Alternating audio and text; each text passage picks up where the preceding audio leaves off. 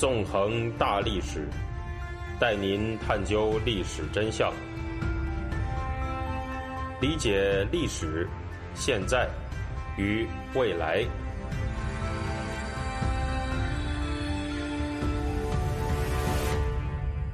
大家好啊，欢迎大家收听《纵横大历史》，我是主持人孙成，我们又见面了。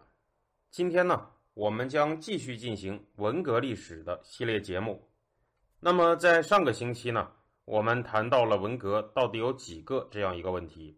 我曾经讲到，我并不认同一个文革论或者两个文革论，而是认为呢，文革有三个，也就是毛泽东和毛派以及老干部集团的斗争，社会上毛派人士与五毛人士的厮杀，以及民众借中共内讧的机会展开的抗暴运动。三个文革互相纠缠在一起，关系相当复杂，甚至很多文革亲历者身上都不只带有其中一个文革的色彩。然而，尽管这三个文革互相交织，他们在本质上却又是截然不同的。我在上个星期也谈到过，在这三个文革里面呢，前两个可以说是一点正义性都没有的。这是因为在前两个文革当中，无论是哪一派获得了胜利。那都只不过是共产集权势力中的一派战胜了另一派而已。这样，首先对前两个文革的实质内涵进行分析，就成为了很有必要的事情。实际上呢，我在这里提出毛泽东及毛派和老干部集团之间的斗争毫无正义性可言，是会受到毛派和老干部文革叙事支持者的同时否定的。因为众所周知的是，在老干部们的文革叙事里面。以周恩来、邓小平为代表的老干部们，那是被叫做什么“党内健康力量”的，是一直与所谓的林彪、江青反革命集团对着干的。至于毛派人士呢，则会认为毛泽东还有毛派在文革当中，那当然是完全正义的一方，代表了所谓的大民主。老干部们呢，则代表了企图复辟资本主义的走资派。如同我们在之前讲过的那样。这两者呢，看上去虽然是尖锐对立的，但实际上他们两者没有任何本质区别，他们都是要给中共的这一派或者那一派张目而已。事实上呢，直到今天，中国官方对文革历史的叙述仍然在大体上沿用了老干部们的文革叙事。在这种叙事里面呢，老干部们似乎是一些受尽迫害的白莲花，而这当然不是事实。在这之前。对所谓十年文革各阶段中施暴主体的分析里面，我们已经谈到过，实际上各级党政军干部犯下了大量屠杀民众的罪行。只要明白这一点，这种把老干部们描绘的十分无辜的文革叙事，其实呢就已经不攻自破了。今天我们要重点谈及的呢，则是毛派眼中的文革史观，也就是认为毛泽东和毛派在文革当中是完全正义的一方。代表了所谓的什么大民主，打击了啊所谓试图复辟资本主义的走资派这样一种史观。他这种史观呢，实际上在部分反对中国当局文革叙事的人里面有一定的市场，因为一些不满官方文革叙事的人，在第一次看到毛派的文革史观的时候，往往会有一种毁三观和恍然大悟的感觉，而且会认为，既然官方的文革叙事是错的。那么老干部们实际上就不是正义的了，在官方叙事当中被描绘成反派的毛派，以及犯了错误的毛泽东本人才是正义的。但是啊，但是历史啊，它绝不是这么简单的东西。一种错误认知的反面也未必是正确认知，很可能呢是另一种错误认知。在叙述毛泽东的所谓正义性的时候呢？毛派人士通常用的一个办法，是像抄录宗教典籍一样，大段张贴毛泽东说过的话或者写过的文章。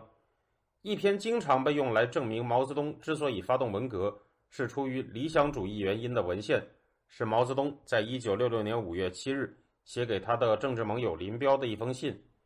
这封写于文革前夕的书信呢，又被叫做五七指示，在那里面。毛泽东可是描绘出了一个他希望通过政治运动达到的理想社会。由于这篇文献是相当的重要，在这里呢需要进行大段的引用。我现在开始给大家读啊。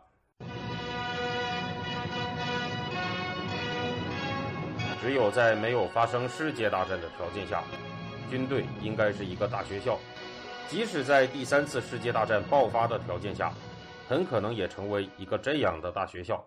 除打仗以外，还可做各种工作。第二次世界大战的八年中，各个抗日根据地，我们不是这样做了吗？这个大学校学政治、学军事、学文化，又能从事农副业生产，又能办一些中小工厂，生产自己需要的若干产品和与国家等价交换的产品，又能从事群众工作，使军民永远打成一片。又要随时参加批判资产阶级的文化革命斗争，这样，军学、军农、军工、军民这几项都可以兼起来，但要调配适当，要有主有从。农、工、民三项，一个部队只能兼一项或两项，不能同时都兼起来。这样，几百万军队所起的作用就是很大的了。同样，工人也是这样，以工为主，也要兼学军事。政治文化也要参加批判资产阶级，在有条件的地方也要从事农副业生产，例如大庆油田那样。农民以农为主，包括林木副渔，也要兼学军事、政治文化，在有条件的时候也要由集体办些小工厂，也要批判资产阶级。学生也是这样，以学为主，兼学别样，既不但学文。也要学工、学农、学军，也要批判资产阶级。学制要缩短，教育要革命。资产阶级知识分子统治我们学校的现象再也不能继续下去了。商业、服务行业、党政机关工作人员，凡有条件的也要这样做。以上所说已经不是什么新鲜意见、创造发明，多年以来很多人已经是这样做了，不过还没有普及。至于军队，已经这样做了几十年，不过现在更要有所发展罢了。听众朋友，您现在收听的是回顾文革系列节目，我是主持人孙成。那么这个以上呢，就是五期指示的内容。总的来看呢，毛泽东在这里描绘出的无疑是一个乌托邦社会，而且除了毛派人士认为那是个伟大的理想社会之外，恐怕大部分人都会觉得这种社会形式会是一个很好的反乌托邦电影或者小说的题材。在这个毛氏乌托邦里面，人和人之间的分工实际上被彻底模糊化了。军人、工人、农民、学生、商业、服务行业、党政机关工作人员都不再是专职人员，每个人都要学习其他社会分工所需要的技能。实际上，在文革时代。有过一段描绘所谓新型劳动者的话，叫做“扛起锄头会种田，拿起工具能做工，拿起枪来会打仗，抓起笔杆写文章”。这段话呢，算是用口语化的形式描绘出了毛氏乌托邦下所谓劳动者的理想形象。这样一来，除了连社会分工造成的区别都趋于消失，个个都很平等的新型劳动者之外，整个社会大概只剩下了一个。比所有其他人更平等的老大哥，也就是代表最正确革命路线的伟大领袖毛主席本人。在一九六七年的一月风暴之后，毛派们呢果然开始按照毛泽东的这个乌托邦蓝图，开始建构这种所谓最平等的社会了。一九六七年二月五日，在走资派已经被革命群众啊推翻的上海，张春桥、姚文元。王洪文领衔的上海人民公社宣告成立，在这个公社成立同一天发表的题为“一月革命胜利万岁”的宣言里面这样说道：“我再给大家读一下。上海人民公社是在毛泽东思想指导下，彻底打碎已被反革命修正主义分子篡得了权力的国家机构，重新创造无产阶级专政的地方国家机构的一种新的组织形式。”我们一切任务的最中心的任务就是夺权，要夺权就要彻底的夺，就要百分之百的夺。什么折中主义、改良主义、调和主义、温情主义，统统要打倒。一定要把一切被党内走资本主义道路当权派篡夺了的市区县各级党政机关，以及工厂、企事业单位、农村人民公社、商店、学校、街道等等的党权、政权、财权、文权，统统夺过来，完全、彻底、干净，全部的夺过来。以上就是这个宣言的内容。那么，当时上海这种所谓完全、彻底、干净、全部的夺权，究竟是怎么样进行的呢？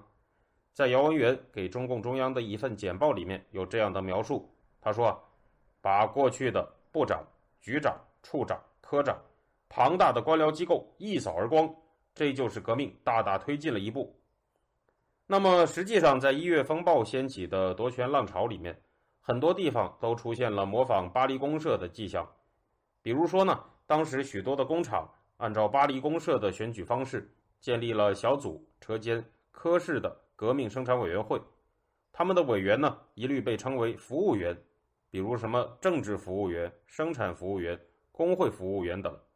那么他们呢，彻底废除了过去的长之类的职称，凡是不称职的人，群众有权随时罢免或者撤换。哇，从这些现象看上去，毛泽东打击干部们好像真的是非常的大民主了。然而，就在上海人民公社成立一周的时候。也就是一九六七年二月十二号，毛泽东在北京召见了张春桥，发出了这样的最高指示。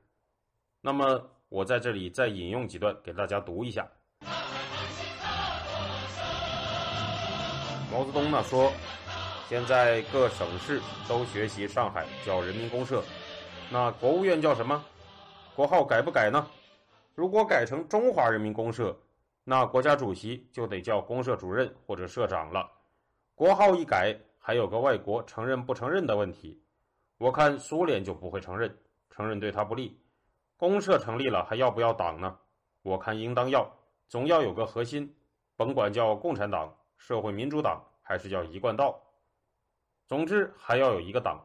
我看名称还是不变的好，还是开人民代表大会，国务院也还叫国务院，上海人民公社就改为上海市革命委员会吧。是不是上海人民很喜欢人民公社这个名称？你们回去和大家商量一下，还叫上海人民公社。优点是保护上海人民的热情，缺点是全国只你们一家，不是很孤立吗？人民日报不能登，一登大家都叫人民公社了，就会发生上面一系列的问题。你们回去以后啊，和大家商量一下，如果一定要叫，就叫是了。总之，既不要挫伤上海人民的热情。又不要影响大体。最近呢，国务院向我们反映了一个材料，一个市委机关造反总部向国务院发了一个通令，要求取消一切长，里面有不少话是错误的，比如历来是处长管科长，科长管科员，我看呢，将来还是要这样。再例如带长的历来骑在党和人民的头上，林彪同志是国防部长。他也是骑在党和人民头上吗？这是反动的。那么，以上就是毛泽东说的这些话。在这里呢，毛泽东他首先表示反对成立上海人民公社，认为这样做会危及到国体。除此之外呢，中国共产党、国务院、人民代表大会这些东西，他也认为不应该改。还有呢，一级管一级的干部体系，他也是要保留的。而在位。代长的历来骑在党和人民的头上，这种说法举反例的时候，他举的例子居然是时任国防部长的林彪。这个时候的林彪呢，是毛泽东的政治盟友，也就是所谓的无产阶级司令部的人。那当然也就和毛泽东一样，成为了比其他所有人更平等的人。当然了，他肯定是不如毛泽东平等的。这样看来，毛泽东看上去又否定了毛氏大民主。而且认为保留一级管一级的干部体系是必要的。那么毛泽东为什么会这么认为呢？在毛派人士看来吧，这自然有一种可以用马列毛主义的唯物辩证法进行解释的话术，能够用于证明伟大领袖毛主席一直没有背叛他的理想。然而呢，这样一种唯物辩证法的解释方式，真的能够有效的证明毛泽东是出于什么理想主义才进行了文革的吗？对这个问题。我们下星期再进行进一步的、更详细的讨论吧。谢谢大家，我们下周再见。